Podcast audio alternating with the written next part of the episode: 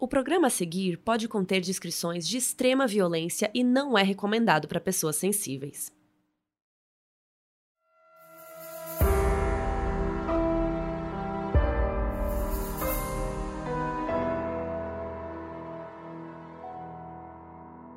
Quando Kate e Jerry McCann resolveram viajar para Portugal com os filhos, eles não faziam ideia do que ia acontecer. O que era para ser só uma viagem em família acabou se tornando um dos casos de desaparecimento mais famosos do mundo. Eu sou a Mabê. E eu sou a Carol Moreira. E essa é a história do desaparecimento de Madeleine McCann.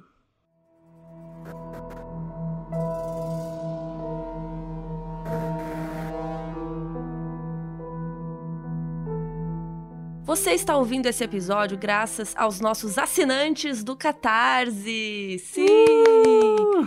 Nós fizemos uma votação lá no nosso lugar que tem.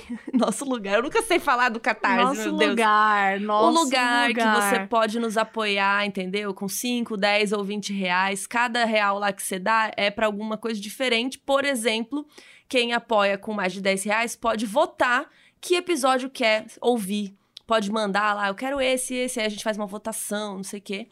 E estamos aqui. Exatamente. E não é só para os assinantes esse episódio que eles votam, é o, o episódio que vai ao ar para todo mundo. Então, se você está você ouvindo, é pode é escolher. Foi, foi no feed para todo mundo. é, então você pode escolher esse o, o, o próximo episódio aí do próximo mês. E para você escolher, gente, entrar em catarse.me/modus operandi. Então, corre lá.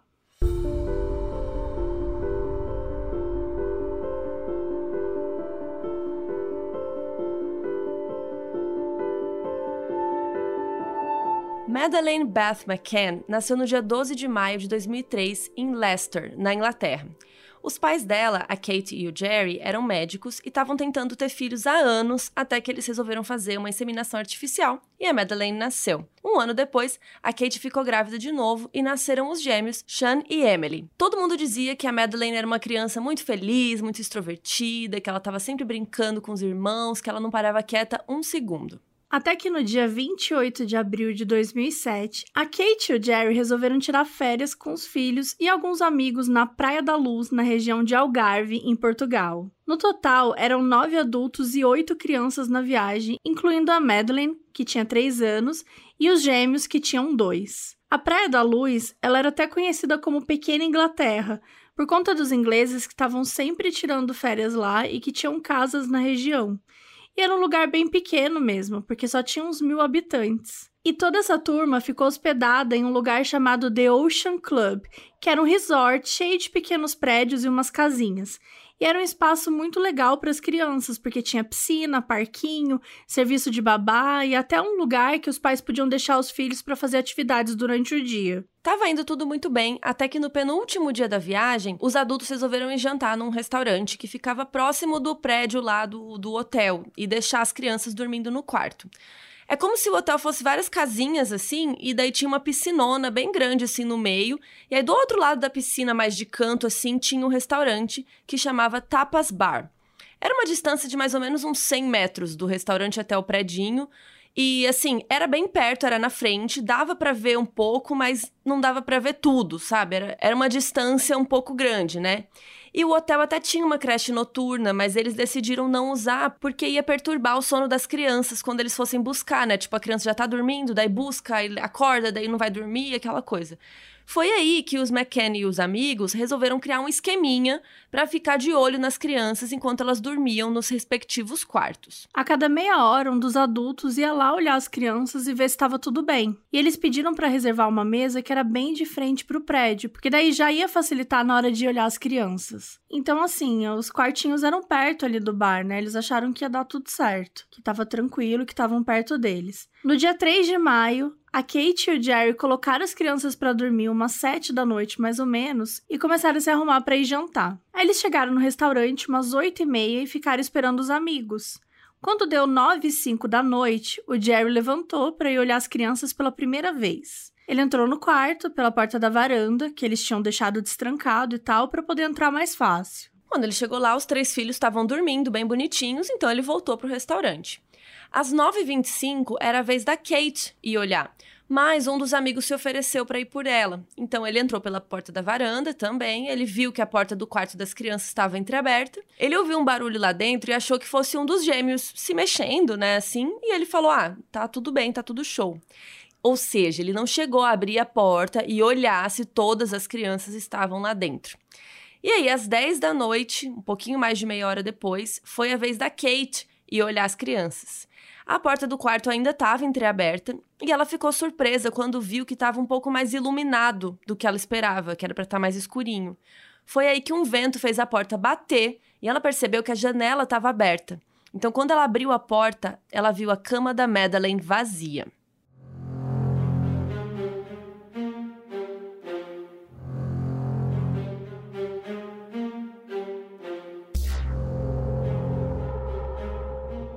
Kate deixou os gêmeos dormindo no quarto e saiu correndo para o restaurante. E ela começou a gritar: Alguém pegou a Madeleine! Alguém pegou a Madeleine! Tava super desesperada. E um dos amigos foi avisar o gerente de hotel, né, para falar o que estava acontecendo, e o gerente chamou a polícia. Enquanto isso, os hóspedes do hotel que estavam por perto e tal ouviram uma gritaria, e eles foram lá para ver o que estava acontecendo. Então todo mundo começou a se mobilizar para procurar pela Madeleine, enquanto eles estavam esperando a polícia chegar. A Guarda Nacional Republicana, que é mais focada né, em segurança pública, chegou uma hora depois. Eles trouxeram cachorros para ajudar na busca e se juntaram aos hóspedes do hotel lá que já estavam procurando a Madeleine. Num primeiro momento, eles acharam que a criança tinha saído do quarto sozinha e estava perdida ali no hotel, né, na área, mas os pais insistiram que alguém com certeza tinha sequestrado ela. Algumas horas se passaram e nada de encontrarem a menina, então eles resolveram pedir reforços. Eles ligaram para a polícia judiciária, que é responsável por investigações criminais de fato, é como se fosse o FBI lá de Portugal. Quando eles chegaram, eles ficaram choquitos, chocados com a falta de cuidado lá na cena do crime. Por quê? Porque várias pessoas tinham entrado e saído do quarto, tinha um bando de armário aberto, roupa para todo lado, tipo, não tinha como saber o que, que já estava daquele jeito antes ou o que, que foi mexido depois, quem tinha encostado em, em, um quê, sabe? Então eles começaram a falar com os hóspedes do hotel para ver se alguém tinha visto alguma coisa suspeita. A Jane Tanner, que era uma das amigas da família McCann, que estavam ali jantando e tal, falou que viu uma coisa importante. Às 9h15 da noite, quando ela estava voltando para o restaurante, né, depois de ter ido olhar os filhos no quarto dela, ela viu um cara carregando uma criança perto do quarto dos McCann. Ela disse que a criança estava usando um pijama rosa claro e ela estava descalça, que era exatamente o que a Madeline estava usando quando foi dormir. E um outro casal contou para a polícia que viu a mesma coisa, só que num lugar mais afastado do hotel, um pouquinho antes das 10 da noite. Eles ainda descreveram a criança como loira, mais ou menos 4 ou 5 anos, então batia um pouco com a fisionomia da Madeline. Aí a Kate lembrou que no dia anterior a filha dela tinha perguntado, né? A Madeline tinha perguntado por que, que ela não tinha ido ver o que tinha acontecido com ela e com o Sean, que era um dos gêmeos, que eles começaram a chorar. E daí a Kate achou que talvez o cara tivesse tentado entrar no quarto na noite anterior, para sequestrar um deles, ou a Madeline. Só que como as crianças começaram a chorar, ele se assustou e desistiu do plano. Talvez ele tivesse tentado de novo naquele dia e como as crianças não fizeram barulho, ficou confiante, né, que os pais não iam aparecer e teria pego a Madeleine. As buscas só pararam às quatro da manhã, mas é claro que os pais da Madeleine não conseguiram dormir em paz. Eles só esperaram o sol nascer e saíram para continuar a busca sozinhos. Algumas horas depois, eles foram chamados pela polícia para dar um depoimento oficial sobre o que tinha acontecido. Em Portugal, o desaparecimento de qualquer pessoa não é automaticamente um crime, por mais que seja uma criança. Então não tinham aberto ainda uma investigação oficial, formal lá, sabe? E segundo eles, foi por isso que eles não cercaram o quarto dos McCann e impediram as pessoas de entrar. 24 horas depois do desaparecimento da criança, os McCann deram uma coletiva de imprensa no hotel. Words cannot describe the anguish and despair that we are feeling as the parents of our beautiful daughter Madeline. We request that anyone who may have any information related to Madeline's disappearance, no matter how trivial, contact the Portuguese police and help us get her back safely. Please, if you have Madeline, let her come home to her mummy, daddy, brother and sister. E aí, nesse trecho, eles pediram para que qualquer um que tivesse informações sobre o paradeiro da Madeleine, não importava o quão inútil achasse que era informação, para entrar em contato com a polícia e falar. A Kate e o Jerry também mandaram uma mensagem para o sequestrador, pediram para que ele deixasse a Madeleine voltar para casa para os pais e para os irmãos. Uma das grandes críticas que a polícia portuguesa sofreu é que eles demoraram para fechar as entradas e as fronteiras com os outros países. Eles só fecharam as estradas dias depois do desaparecimento, ou seja, como, sei lá, Portugal é muito perto da Espanha, uma hora e meia você tá lá, o sequestrador já poderia ter ido para lá, já poderia ter levado a Madeleine, já poderia ter vazado tranquilamente, podia estar até em outro país. É um absurdo, né? Uma criança desaparece, eles tinham que ter parado tudo no dia seguinte, né? Eles demoraram Sim. dias. É, é, óbvio que alguém podia mudar de país, né? Vai, vai embora com a criança. Aí depois, quando tá em outro país, como que você vai achar? piorou, né? Total. Ai, meu, eu quero muito falar mal de uma pessoa. Do cara que foi olhar as crianças e não verificou as crianças. Ah, sim. Tipo assim, você só tinha uma coisa. Eu tô com you muita had raiva, one cara. job. Não, e era a vez da Katie, né? Não Exato, o cara simplesmente Nossa. pediu a vez dela para fazer, sei lá, qualquer merda e não fez o que era pra fazer. Assim, eu tô brava até agora, amiga. Eu tô Desde realmente a hora que a gente brava falou sobre. É. Desde a hora. Mas enfim, muitos problemas tiveram nessa história aqui, então assim, guardo ódio, gente, porque olha, ainda a gente vai ter bastante ódio, infelizmente. No quarto dia, a polícia portuguesa fez uma coletiva de imprensa para divulgar uma suposta descrição do culpado e também pedir informações para o público. E qual que era essa descrição aí?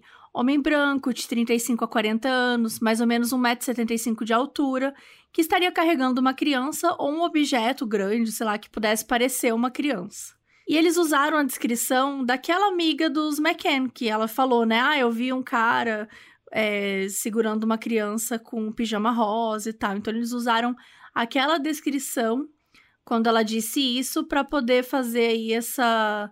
pedir informações sobre essa pessoa. A Kate e o Jerry estavam perdendo a fé já na polícia portuguesa, com razão.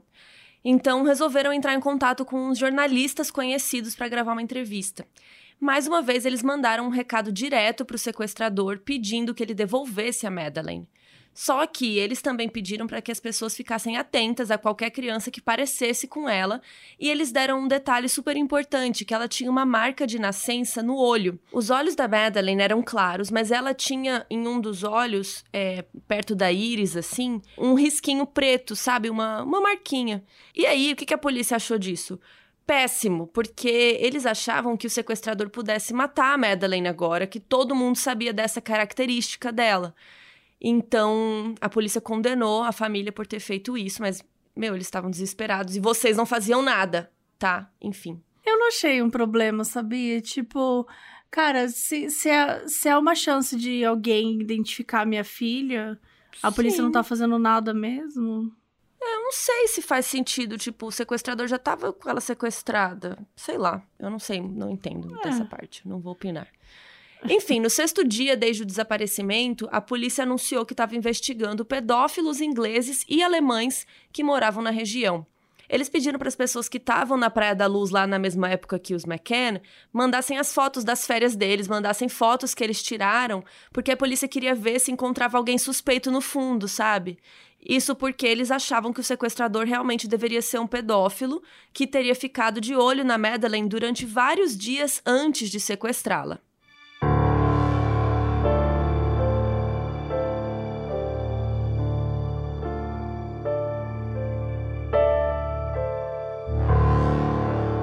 Robert Murat era um cara inglês de 35 anos que morava ali perto do resort.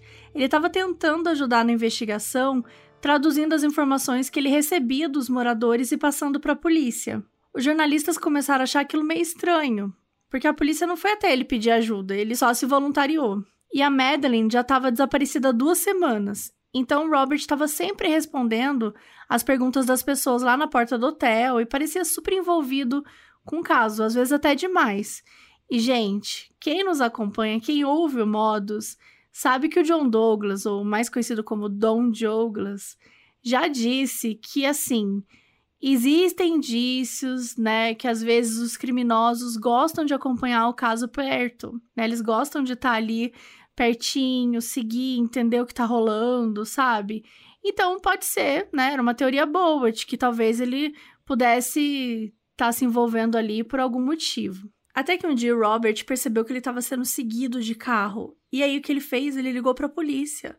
Só que o que o Robert não sabia era que a própria polícia estava seguindo ele. Eu amo. Então, o cara assim, do... atendeu o telefone do carro que estava atrás dele, assim. Opa, ah é? Você jura? Oh, que absurdo. Peraí que eu vou parar o carro aqui. então foi basicamente isso. A polícia falou: não, nossa, não, nem a gente não. Que isso? Imagina, não tem nada a ver com isso. Tava passando aqui, fui comprar pão e acabei esbarrando aí no teu caminho. A verdade era o quê? Que a polícia tava sim perseguindo Robert e começaram a vigiar, inclusive, a casa dele. No dia seguinte, Robert foi chamado até a delegacia porque disseram que tinham conseguido uma pista e precisavam que ele traduzisse uma entrevista. E ele foi super prestativo, se arrumou e foi para lá. Assim que ele saiu, a polícia entrou na casa dele. Aproveitando que ele já tinha ido para a delegacia por conta própria, o Robert começou a ser interrogado. Ele passou horas sem comida e água, e toda vez que ele falava que não tinha nada a ver com o sequestro, mais os policiais entravam lá para falar que ele estava mentindo. Apesar de não terem encontrado nenhuma prova na casa e o interrogatório não ter dado em nada, o Robert virou um suspeito oficial da polícia. Mas as únicas evidências que eles tinham era de que a casa dele ficava na esquina do hotel e que ele era uma pessoa muito prestativa. Quando eles começaram a olhar o celular e o computador do Robert, eles viram que ele estava se comunicando muito com um cara chamado Sergei Malinka. O Sergei era um técnico de informática de 22 anos que estava fazendo um site para a empresa do Robert. E aí, gente, o Sergei foi chamado para dar uma entrevista na TV. E ele falou que a relação que ele tinha com o Robert era totalmente profissional, que eles não eram nem amigos. Que nem eu e a Carol. É estritamente profissional. É só meu amigo de piquenique. É, é só. É, eu amo. Só quem assina o Catarse vai entender essa piada, hein? Piada interna do Catarse. Pra você entender essa piada, assine catarse.me barra modus operante. É, de um caso que rolou lá. Ai, gente, vamos lá. E aí, quando a polícia viu a entrevista, eles não gostaram nada, né, de ver um dos suspeitos conversando com jornalistas. Porque, gente, assim, vamos parar um pouquinho e vamos refletir sobre o que tá acontecendo? Hum. O cara, ele é suspeito. O que, o que, é uma pessoa ser suspeita? Até, até ela não ser provada nada, ela não é nada, ela é apenas uma suspeita. Já estavam fazendo estardalhaço. Imagine, o cara sendo suspeito de pedofilia, de ter sequestrado uma criança. Isso pode destruir a vida de alguém, né? Uhum. Como destruiu a vida de várias pessoas desse caso aqui. E não só, não só foi suficiente né, todo isso de vazar para a imprensa e tudo mais, como ainda entrevistaram um cara que só tinha uma troca profissional com ele. Tipo, o que, que esse cara ia falar? O cara tava montando um site. Sabe? Tipo. É o cara do TI, gente. É tipo, sei lá, alguém querer prender a Carol e, e falar com a editora dela dos vídeos, sabe? Tipo assim, ah, você. De... Ah, você foi lá na casa da Carol ontem instalar a rede, né? Suspeito. Hum, o que, que você acha da Carol, hein? Culpada? Sabe? Tipo assim, que coisa bizarra. E óbvio, né? Tudo que é sensacionalista, a gente sabe que vira um, um furdunço. E aí tá, e a polícia tava certa. Eu acho que foi uma das únicas vezes que a polícia tava certa aqui, porque eles não gostaram nada de ver esse suspeito aí conversando com os jornalistas. E aí, gente, o que, que a polícia fez? O Sergei, ele foi abordado na rua, pegaram o celular dele, as chaves do carro dele e colocaram ele dentro de um carro. Isso para mim é sequestro, tá bom? O nome disso é sequestro. Segundo o Sergei, eles não mostraram nenhuma identificação de que eles eram da polícia. Eles simplesmente pegaram as coisas dele e saíram dirigindo. Sequestro. Ele não fazia ideia do que estava acontecendo, então achou que ele estava sendo preso por alguma multa de trânsito, alguma besteira que ele fez sem querer. Durante horas, eles ficaram dando voltas com ele e ignorando todas as perguntas que ele fazia para tentar entender o que estava acontecendo. O Sergei descobriu depois que eles estavam enrolando enquanto esperavam o juiz emitir um mandado de busca lá no apartamento dele. E aí eles chegaram lá, gente, pegaram vários computadores que estavam lá. Mas por quê, gente? Ele era o técnico de informática. Ah, Apenas. Tinha o computador dos clientes dele lá, óbvio, tinha o computador dele e tal, mas tinha um monte de computador é, dos clientes. E a polícia disse que o Sergei tinha apagado tudo que estava nos computadores. Ele estava formatando. O cara apenas é o fazendo o trabalho dele. Ai, meu Deus. Mas, enfim, depois eles falaram que encontraram evidências muito suspeitas. E as informações não estavam batendo muito bem, mas eles também não falaram em que computador encontraram evidências, o que, que era evidência, enfim. Quando a polícia finalmente interrogou o cara, eles fizeram várias perguntas sobre o Robert, né, o outro amigo lá, e ele disse que não sabia de nada, não conheço esse cara, tô fazendo um, um job aqui. E eles perguntaram sobre a ligação que o Robert fez para ele às 11h30 da noite, no dia que a Madeleine desapareceu. Mas nem o Sergei nem o Robert se lembravam mais dessa ligação, mas a polícia achou um registro lá no, no celular deles. Então foi isso, um grande interrogatório que nada acontece feijoada, não conseguiram nenhuma resposta interessante, nada, nada. Então eles foram obrigados a soltar o Sergei. A investigação da polícia continuou, só que eles não estavam conseguindo encontrar nada, assim, nenhum suspeito novo.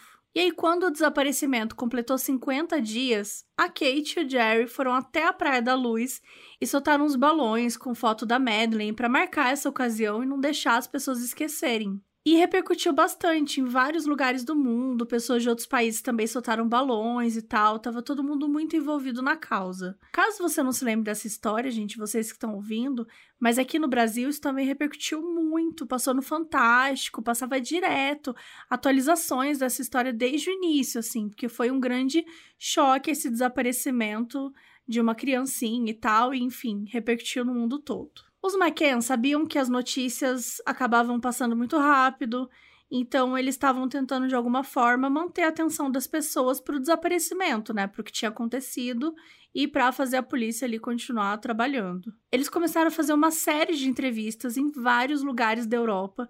Eles até encontraram, gente, o Papa, que era o Papa Bento XVI. Só que isso também, essas entrevistas, essa repercussão toda que os pais estavam tendo, também acabou dividindo um pouco a opinião das pessoas. Para alguns, normal, eles estavam ali chamando atenção para o sequestro da filha e tudo mais, mas outros achavam que eles estavam mais interessados em se tornar celebridades, sabe? Que, e que eles poderiam até ter alguma coisa a ver com o desaparecimento dela. A população de Portugal também estava criticando o comportamento da polícia, porque eles não estavam dando a mesma atenção para o desaparecimento das crianças portuguesas.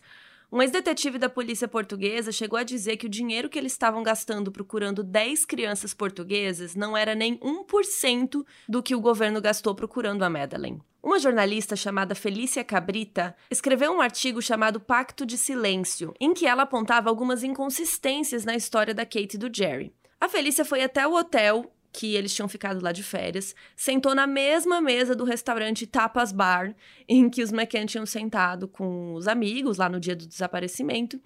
E eles tinham dito que dava para ver o quarto ali da mesa, mas ela não conseguia ver o quarto ali da mesa. Ela achou que não dava. E como ela achou estranho que eles tinham mentido uma coisa tão simples, ela resolveu bater umas outras informações que os pais e os amigos tinham dado para ver se era verdade. E ela descobriu que no dia do desaparecimento, todo mundo ali tinha dado os horários que eles tinham ido olhar as crianças para a polícia. Só que no dia seguinte, eles mudaram a história para outros horários. E da primeira vez, o Jerry tinha falado que ele entrou no quarto pela porta da frente usando a chave porque estava trancada. Só que depois ele disse que usou a porta da varanda porque eles deixavam destrancada. E teve uma coisa que pegou muito mal para a imagem dos pais e foi o ponto principal desse artigo. Os portugueses achavam absurdo o fato dos McCann terem deixado as crianças no quarto sozinhas. Isso tudo, juntando as inconsistências na história, fizeram com que o público se virasse contra eles. Quando esse burburinho começou, a polícia também resolveu olhar melhor a história da Kate e do Jerry. O primeiro problema foi o fato de que eles deixaram várias pessoas entrarem no quarto no dia da cena do crime. Então não estava nada do jeito que a Kate disse que encontrou. Por exemplo, a Kate disse que a primeira coisa que chamou a atenção dela foi que a janela estava aberta. Mas quando a polícia chegou lá e tirou as fotos da cena do crime, a janela já estava fechada. E eles tentaram abrir a janela pelo lado de fora para ver se era possível, mas não conseguiram. Quando a polícia foi olhar o relatório para ver se tinha alguma digital lá na janela, as únicas que eles encontraram foram da Kate, na parte de dentro, no sentido de abrir a janela, né, de dentro para fora. Então, o investigador responsável pelo caso começou a achar que a Kate tinha encenado tudo aquilo para esconder o que realmente tinha acontecido.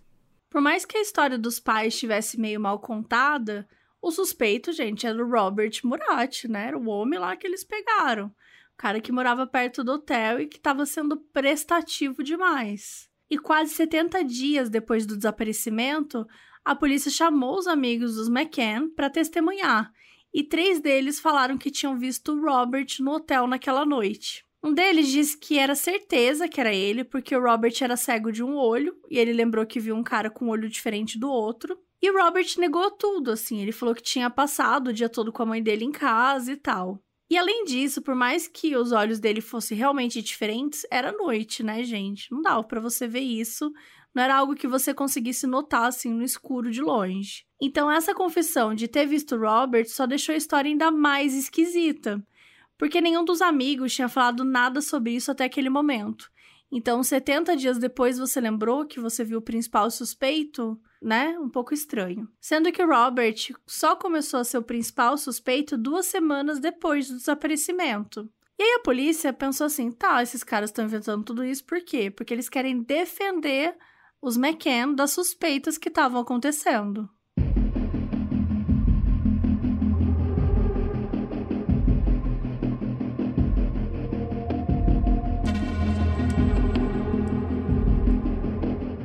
Até que no dia 31 de julho, a polícia de Portugal resolveu aceitar a ajuda da Inglaterra, né? E estava precisando mesmo. Os ingleses levaram dois cães farejadores para ajudar na busca, um que procurava por sangue e outro por cadáveres.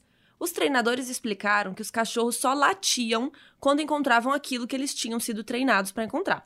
No primeiro dia, eles levaram os dois cachorros para o quarto em que os McCann estavam no dia do desaparecimento.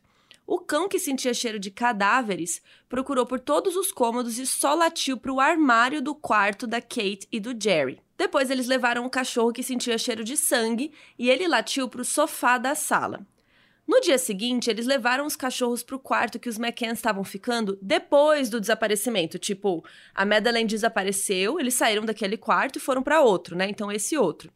O cachorro que sentiu o cheiro de cadáveres latiu pro bichinho de pelúcia que estava na cama da Madeleine no dia que ela sumiu. E a Kate, sempre que ela dava entrevista, ela ficava, né, sempre com um bichinho de pelúcia pra perto dela, assim, que era um bichinho de pelúcia da Madeleine. E aí os policiais acharam que ela tinha, né, que a Kate poderia ter estado em contato com o cadáver da filha dela recentemente e por isso que o cachorro estava latindo, porque ele sentiu o cheiro no ursinho que ela teria supostamente encostado, né, ou tirado próximo da, da Madeline é, recentemente. Os cachorros também foram usados para investigar os carros de várias pessoas envolvidas no caso, incluindo os McCann, os amigos, Robert Murat e o Sergei Malinka. No relatório do treinador dos cachorros, ele falou que não sabia qual carro era de quem na hora que começou a busca. Os dois cachorros latiram para a porta do motorista do carro dos McCann e o que sentia cheiro de sangue, ele acabou latindo para o porta-mala dos carros. Os legistas ingleses levaram várias amostras de volta para a Inglaterra, dos lugares lá que os cachorros apontaram, para poder analisar melhor. Em Portugal existe uma lei que impede a polícia ou qualquer pessoa envolvida no caso é, contar para o público informações privilegiadas, o que parecia ótimo para os McCann, porque ninguém ia ficar sabendo dessa investigação aí que levava até eles, né? Só que não, gente. O mundo inteiro ficou sabendo. Os jornalistas que estavam cobrindo o caso na época disseram que conversaram com a polícia e conseguiram essas informações com quem, gente? Com a própria polícia. Porque as leis estão aí para serem quebradas, né? É isso. A polícia aí mostrando. É como se o, eles quisessem que o público odiasse os pais da Madeleine, né? Parece que eles já queriam pronto. Foi o cachorro falou? Então pronto, vamos falar aqui pro público odiar os, pais, os pais da menina, sabe? É corroborar, né, com essa ideia que eles tinham de que eles eram os culpados. Sim, e aí os jornais também começaram a escrever, dizendo que a Kate e o Jerry tinham dado remédios para Madeleine dormir, mas erraram na dose e ela acabou morrendo. Com base em quê? Nada, né? Em setembro, os legistas ingleses deram um resultado que a Mabê queria saber, e que você aí também deve estar querendo saber.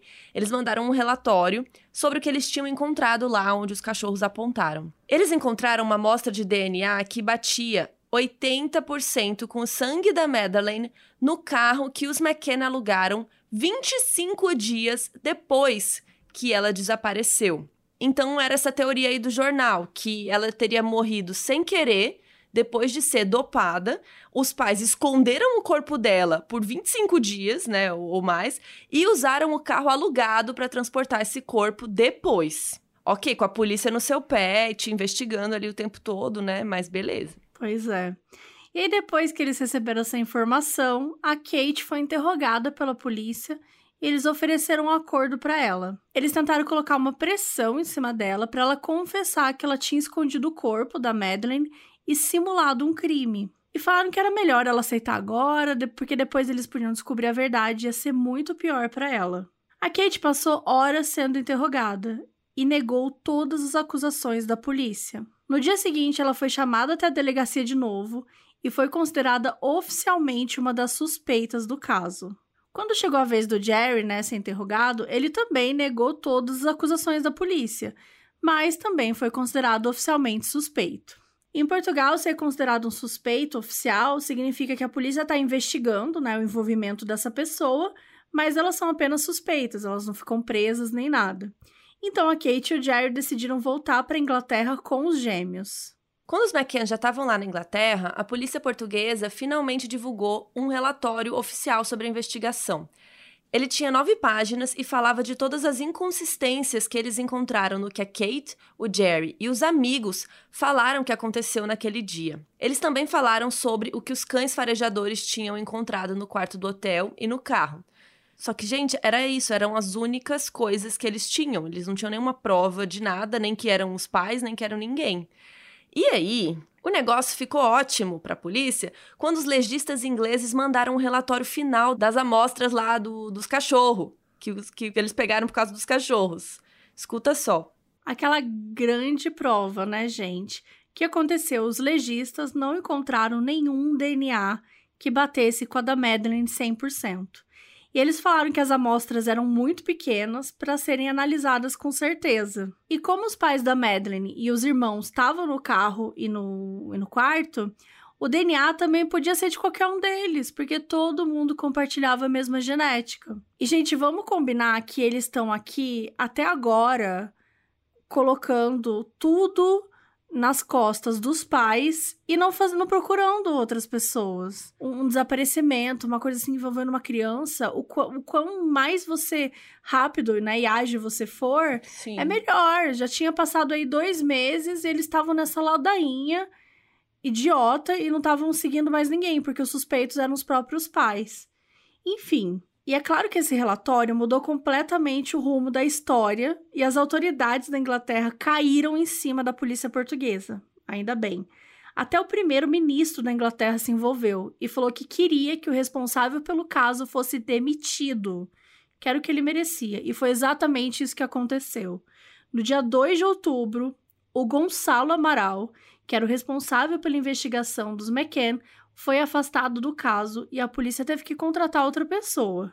Por mais que o novo responsável garantisse né, que todas as possibilidades ainda estavam sendo investigadas, parecia que a polícia queria mais abafar o caso e parar de focar nos McCann.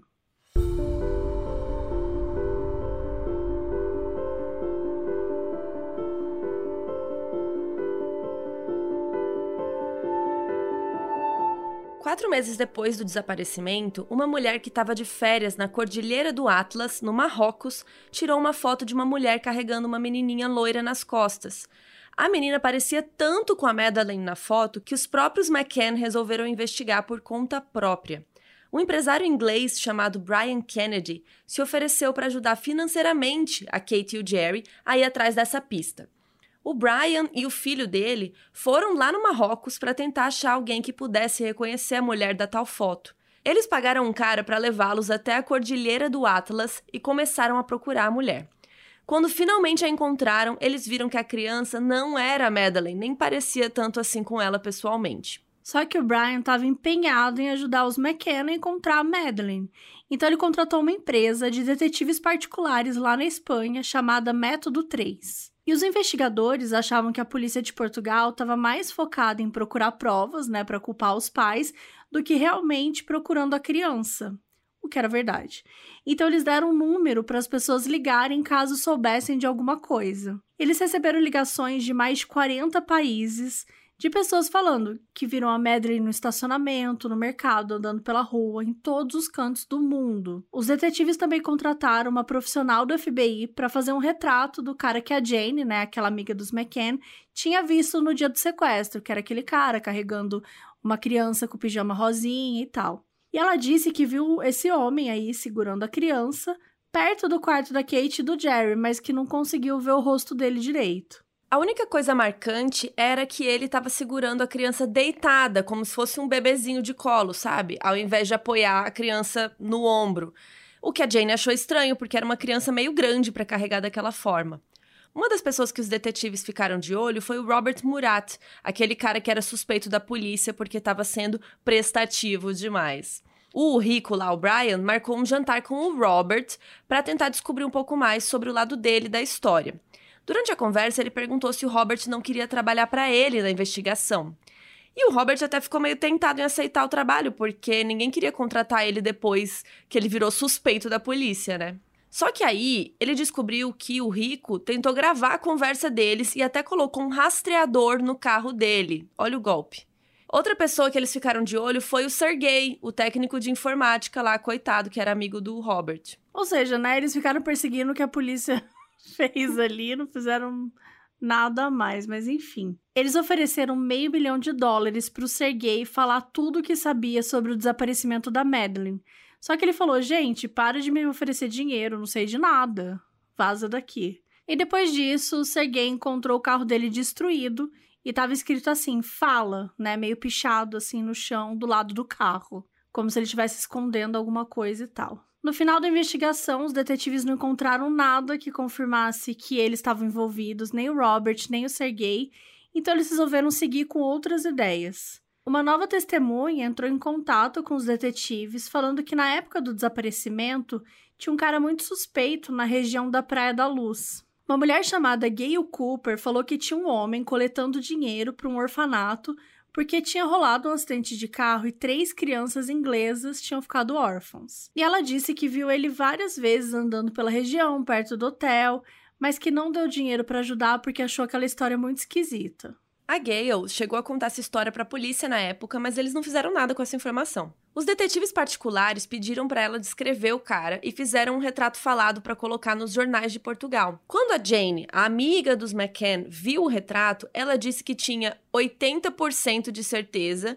que aquele era o cara que ela tinha visto na noite do desaparecimento. Gente, ela nem viu o rosto do cara direito, sabe? É muito assim, 80, né? Tipo, é, tipo, cara, Pra quê, mano? Pra quê? Uma outra testemunha apareceu e disse que um outro cara, não era esse, um outro homem bateu na casa dela para pedir dinheiro para um orfanato, mas que ela achou meio suspeito porque ele não estava olhando para ela quando ele estava pedindo dinheiro. O cara ficou olhando para dentro da casa onde a filha dela estava brincando. Nossa, que desespero. Pois é, e aí no dia seguinte ela encontrou o mesmo homem dentro da casa dela conversando com a filha que tinha a mesma idade da Madeleine. Ele saiu correndo quando viu a mulher e ninguém conseguiu encontrar esse cara nunca mais. E aí os detetives particulares aí ficaram, né, investigando aquela coisa toda. E eles descobriram mais uma coisa, que os hóspedes do resort que os McKeown estavam também tinham conversado com os homens que pediam dinheiro para um orfanato da região. Ou seja, a gente estava rolando essa tour aí, né? Tava um monte de gente falando desse homem do, do orfanato ou homens do orfanato, né? Que tinha uma mulher que falou que era outro. Só que quando eles foram procurar, ninguém conhecia nenhum orfanato que ficava na Praia da Luz. Até o governo negou que existisse um orfanato naquela região. Foi aí que os detetives começaram a achar que mais de uma pessoa pudesse estar envolvida no sequestro. Como os McCain e os amigos lá tinham aquela rotina, né, nas férias, que eles ficavam de boa, ficavam no barzinho, as crianças às vezes ficavam no quarto sozinhas, que eles meio que ficaram observando isso. Então ia ser fácil para chegar um dia, entrar, pegar uma criança e ninguém descobrir, ou demorar para descobrir. Então a teoria principal ali desses detetives agora era de que esse grupo teria sequestrado a Madeline para vender internacionalmente para pedófilos. Olha que horror. E normalmente esse tipo de grupo sequestrava crianças de baixa renda porque eles sabiam que a polícia ia prestar menos atenção. Só que como a Madeleine era de uma família de classe mais alta e inglesa ainda por cima, na teoria lá eles achariam que ela valeria muito mais e por isso eles teriam arriscado. Um dos detetives estava tentando se infiltrar em sites da dark web para ver se ele encontrava fotos da Madeleine lá. Como Portugal tinha tido dois casos naquela época de crianças que foram sequestradas por esse tipo de grupo, eles estavam confiantes sobre a possibilidade de encontrá-la. O diretor da Método 3, a empresa de detetives particulares, começou a falar da entrevista dizendo que eles estavam muito perto de encontrar o sequestrador. Ele disse que eles já sabiam de tudo: como sequestraram, para onde levaram e até quem eles eram.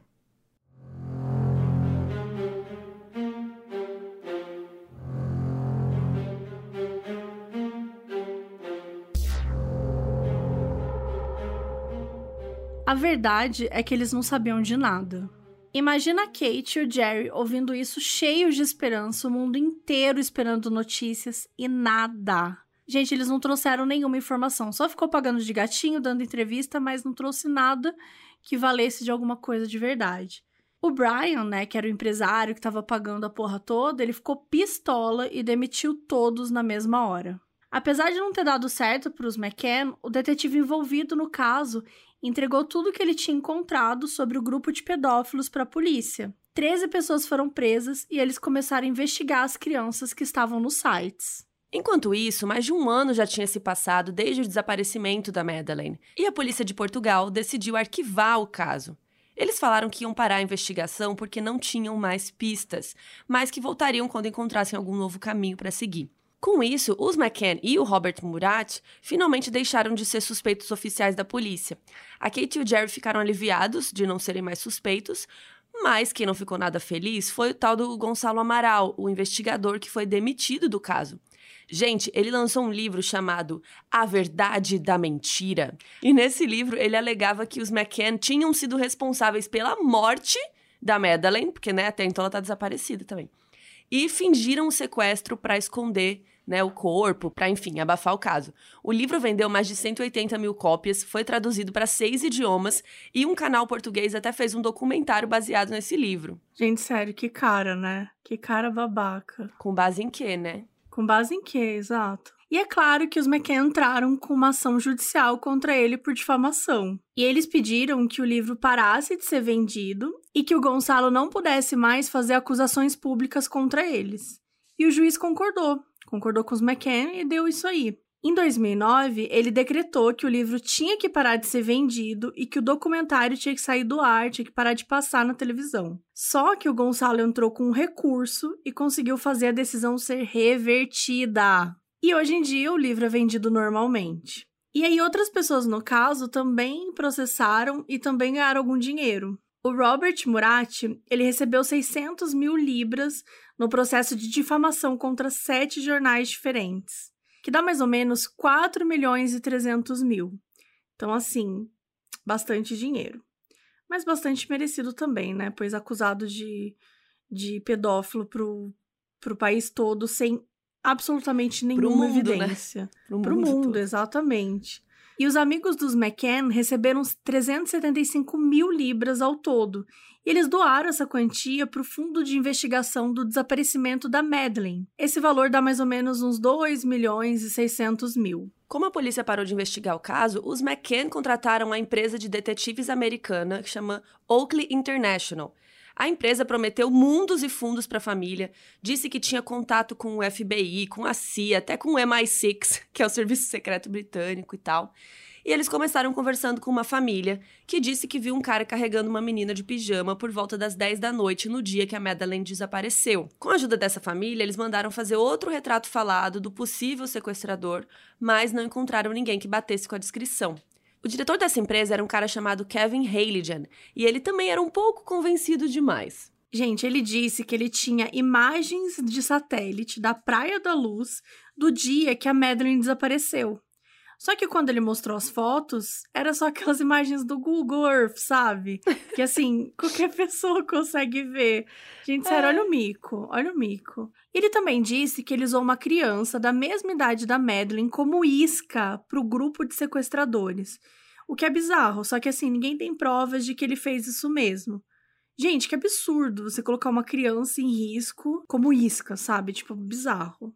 E aí o Brian, o empresário que estava bancando essa investigação, achou que ele só tava assim, ah, o cara tá só falando isso aí para mostrar que ele tá se esforçando. Meio que assim, não ligou muito. E como nada estava acontecendo, gente, depois de meses de promessa, o Brian resolveu investigar o Kevin, né? Vamos ver esse homem aí, vamos, vamos tentar entender um pouco aí sobre esse homem. E ele descobriu que todas as experiências profissionais que o cara tinha eram mentira. Até a data de nascimento do Kevin era inventada. O Kevin acabou fugindo quando descobriu que estava sendo investigado, mas ele foi encontrado e preso por fraude. Cara, como podem, né, conseguir contratar tanto vigarista, mano, para auxiliar a investigação? Tipo assim, a impressão que As dá pessoas desse se aproveitam, caso. né?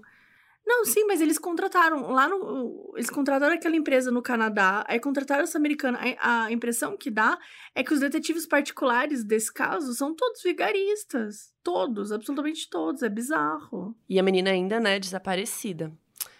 Mas a Kate e o Jerry não desistiram. Eles contrataram os detetives Dave Edgar e Arthur Cowley para cuidar do caso ainda em 2008, quando a Madeleine já teria uns 5 anos. Os detetives encontraram uma possível testemunha em Barcelona, lá na Espanha, com uma história bem estranha. O cara disse que encontrou uma mulher na rua um pouco depois da Madeleine ter desaparecido e ela perguntou para ele: Você veio entregar minha filha? A criança tá com você? Quando a mulher percebeu que ele não era quem ela estava pensando, ela saiu correndo. Outra testemunha foi uma mulher chamada Carol Tranmer, que tinha ido visitar a tia na Praia da Luz. A tia dela estava hospedada no quarto em cima dos McCann e a Carol disse que viu um homem suspeito saindo do quarto no dia que a Madeleine desapareceu. Ele saiu do quarto olhando para os dois lados e ele fechou a porta tentando não fazer barulho, como se ele não quisesse que ninguém soubesse que ele estava lá. Depois de três anos de investigação, essas foram as únicas pistas que eles encontraram. Aí agora, gente, a gente já tá assim quatro anos depois que a Madeleine desapareceu. Os McCann decidiram pedir uma reunião com o secretário de Estado da Inglaterra para pedir que a Scotland Yard assumisse o caso. Por mais que o desaparecimento tivesse rolado em Portugal, ela ainda era uma criança inglesa, então a responsabilidade era tecnicamente da Inglaterra. Em 2011, o primeiro-ministro da Inglaterra decidiu que a Scotland Yard ia revisar o caso e chamariam a investigação de Operação Grand. Eles pediram para a polícia de Portugal entregar tudo o que eles tinham, só que os portugueses resolveram que era melhor reabrir o caso também e juntar as duas equipes. Medo, medo, medo de Portugal reabrir o caso. A primeira coisa que eles encontraram foi o cara que estava andando perto do quarto dos McCann, que a amiga lá disse ter visto. Um pai disse que estava buscando a filha na creche do hotel naquela hora e que provavelmente era ele que a Jane tinha visto. Eles começaram a estudar a linha do tempo e focaram no horário que um dos amigos disse que foi olhar as crianças. Às 9h25, um deles se ofereceu para ir olhar a Madeleine e os gêmeos, mas não entrou no quarto, lembra? Ele só ouviu um barulho, achou que era uma das crianças e deu, né? Ah, ok. Então a polícia começou a achar que talvez esse barulho fosse o sequestrador lá dentro do quarto ou até saindo pela janela. Em 2013, a Operação Grand começou a investigar um homem suspeito de abusar sexualmente de meninas em hotéis de Portugal. Alguns desses casos aconteceram na Praia da Luz, que era o mesmo hotel que os McCann estavam hospedados. A Scotland Yard descobriu 28 casos naquela mesma região, só que a polícia portuguesa não tinha avisado para ninguém que isso estava acontecendo. E aí a Kate descobriu mais tarde, gente, uma coisa bizarra. Quando eles reservaram a mesa no restaurante, estava escrito nas observações que eles queriam aquela mesa porque eles iam deixar os filhos sozinhos e queriam ficar de olho nos quartos. Gente, que absurdo, né? Como que alguém coloca isso no texto? Tipo, escreve isso no bilhete. Ai, vou deixar os filhos sozinhos. Ai, não sei, achei isso muito estranho. Esquisito, né? Achei muito estranho. E aí ela achou, né, que o abusador pudesse ter visto isso e aproveitado a oportunidade. E aí, o culpado de abusar das crianças que eles estavam investigando acabou sendo identificado como um funcionário do hotel. Só que ele tinha morrido dois anos depois do desaparecimento da Madeleine, e a polícia não encontrou nada que ligasse ele especificamente a esse caso. A última atualização que a gente tem da família McCann foi postada no site que eles têm dedicado à investigação da Madeleine, que está no nosso site também, que é o modusoperandipodcast.com. Lá tem vários links, tem fotos do caso, tem o Gonçalo Amaral com o livro dele. Enfim, então pode entrar lá no nosso site que tem várias imagens. É, e essa atualização aí dos McCann foi em maio de 2021, que eles postaram uma mensagem agradecendo ao apoio, né, todos esses anos, relembrando o aniversário da Madeleine e tal. E a mensagem diz o seguinte... Todo maio é difícil, é uma lembrança dos anos que se passaram, dos anos que perdemos juntos, anos que foram roubados de nós. Este ano é particularmente difícil porque nós estaríamos comemorando o aniversário de 18 anos da Madeleine.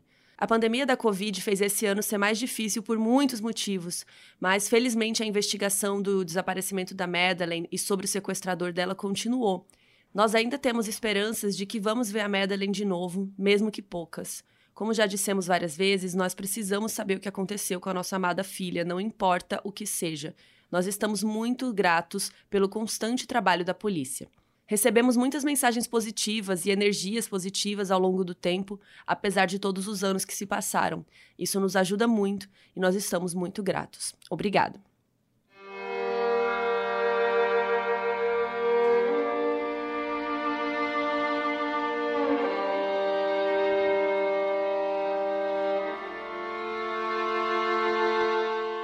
E, gente, essa história toda da Madeline só teve uma reviravolta em 2020, que foi 13 anos depois que ela desapareceu. A promotoria da cidade de Brunswick, na Alemanha, disse que acreditava que a Madeline estaria morta, apesar de não ter nenhuma prova concreta sobre isso. O promotor alemão Hans Wolters chegou a dizer que mandou uma carta para os McCann falando disso. Só que a Kate e o Jerry negaram ter recebido uma carta falando que tinha evidências e que ela não estaria mais viva, Segundo eles, eles falaram que nunca recebeu essa carta. E a polícia da Inglaterra continuava tratando o caso como uma pessoa desaparecida. As suspeitas da promotoria começaram em 2017 por conta de um cara chamado Christian Bruckner, que é um alemão que estava morando próximo à Praia da Luz na época do desaparecimento. O Christian trabalhou lá na região de Algarve de 1995 até 2007, mas ele está preso na Alemanha atualmente por estupro e tráfico de drogas. O jornal inglês The Sun conversou com a namorada do Christian na época e ela disse que um dia antes da Madeleine sumir, ele tinha dito que tinha um trabalho horrível para fazer na Praia da Luz, mas que ia mudar a vida dele. Além disso, a polícia descobriu que no dia do desaparecimento, o Christian mudou o carro dele para o nome de outra pessoa, o que ia dificultar na hora de procurarem por ele. Quando eles foram olhar no registro do celular do Christian, eles viram que tinha uma ligação às 7h32 da noite na região ali do hotel. A conversa durou mais ou menos meia hora e a polícia chegou até a divulgar o número da pessoa para quem ele tinha ligado, para ver se essa pessoa aparecia com informações, né, com alguma coisa, tipo, ah, ele ligou para mim, eu falei com ele e tal. Segundo o jornal Daily Mail da Inglaterra, a análise do celular também mostrou que ele estava a cinco minutos do local do crime. Mas logo depois do desaparecimento da Madeleine, o Christian se mudou de volta para a Alemanha e começou a cometer vários crimes por lá. A ficha criminal do Christian é bem grande e inclui roubo, tráfico de drogas, pedofilia e estupro. Em 94, quando o Christian tinha 17 anos, ele molestou uma menina de 6 anos e ele ficou preso durante dois anos. E aí, dois anos depois, ele virou suspeito do desaparecimento da Carol Chitzi, que é uma menina alemã de 16 anos que sumiu de um hotel na Bélgica e foi encontrada morta seis dias depois. E desde que ele foi nomeado o principal suspeito pelo sequestro da Madeleine em Portugal, ele foi ligado a outros dois desaparecimentos. Em 96, um menino de 6 anos, chamado René Hess, desapareceu na região do Algarve e a polícia reabriu o caso 20 anos depois para investigar o Christian. Em 2015, uma menina de 5 anos chamada Inga Jerry desapareceu na Alemanha e o Christian morava bem perto de onde ela foi vista pela última vez. Quando o Christian tinha 28 anos, ele bateu e estuprou uma mulher de 72 na Praia da Luz. Ele foi julgado por esse crime só em 2019, depois que o DNA dele foi encontrado na vítima e ele pegou sete anos de prisão. Ele também foi condenado por abuso de menor e produção de material pornográfico mais de uma vez. Quando o desaparecimento da Madeleine fez 10 anos, em 2017, o caso voltou à tona na mídia, né? E o Christian chegou a dizer para um amigo que ficou de olho na família McCann por quatro dias antes de sequestrar a menina. Isso bateria com a teoria da polícia que o sequestrador sabia que as crianças iam estar tá sozinhas no quarto, né? Porque descobriu a rotina da família e tudo mais. A polícia encontrou um trailer que pertencia ao Christian e dentro tinha várias roupas de criança. O que eles acharam muito estranho, porque ele não tem filhos. E quando eles fizeram uma busca no local, assim, em volta do trailer, eles encontraram um cachorro morto enterrado e seis pendrives junto do corpo. Dentro dos pendrives tinha mais de 8 mil arquivos de pornografia infantil incluindo vídeos do Christian abusando de muitas das crianças. O promotor alemão disse que não podia confirmar se tinha alguma pista da Madeleine nos pendrives. Ele falou que ele não quer divulgar as evidências que ele tem contra o Christian, porque ele não quer que ele descubra o que, a polícia sabe e dê um jeito de ser inocentado. Na Alemanha, eles têm uma lei que não permite que a pessoa seja acusada duas vezes do mesmo crime, então, se eles não tiverem todas as provas da culpa do Christian, ele poderia sair livre e nunca mais ser acusado por esse crime. O Christian nega qualquer envolvimento no desaparecimento da Madeleine e até escreveu uma carta para a mídia alemã chamando a investigação de escândalo e dizendo que os detetives deviam renunciar porque estão perseguindo uma pessoa inocente. Ele também disse que estava traficando drogas na época, então ele fazia de tudo para ficar fora da mira da polícia. Não faria sentido ele sequestrar uma criança. Apesar de não ter sido acusado oficialmente, o Christian está isolado dentro da prisão para própria proteção. Assassinos de crianças não são as pessoas mais populares, né? Dentro da prisão, então acharam melhor separar ele com medo de alguém tentar fazer alguma coisa. Por enquanto, a polícia alemã não conseguiu evidências fortes o suficiente para acusar o Christian, mas eles estão trabalhando com a certeza de que a Madeleine já está morta.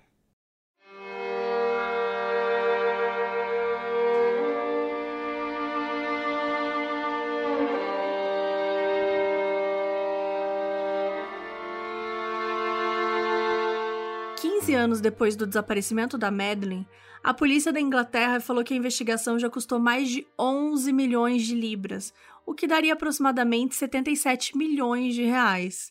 Até o momento, em 2022, eles ainda têm 350 mil euros em doações para usar e tentar descobrir o que aconteceu com a Madeleine. Já fazem 15 anos desde o desaparecimento da Madeleine e ela faria 19 anos em maio de 2022. E até hoje, os McCann não perderam as esperanças de encontrar a filha viva.